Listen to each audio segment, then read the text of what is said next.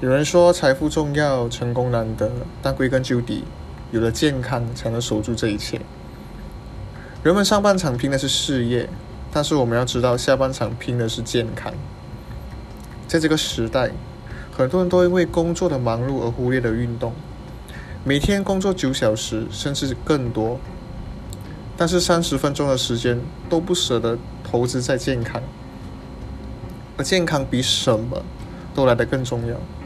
没了健康，你有金山银山，你都带不走。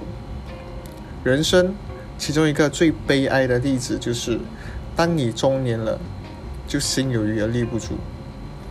人们在上半场拼命的用健康去换钱，但是往往人生的下半场却用钱去买健康，而这有什么意义？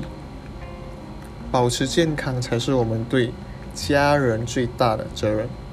而对我来说，其实很多人不是因为没有时间而不做，而不去做运动，而是因为懒惰而找借口。而久而久之，这懒惰成性，养成了不做运动的这个坏习惯。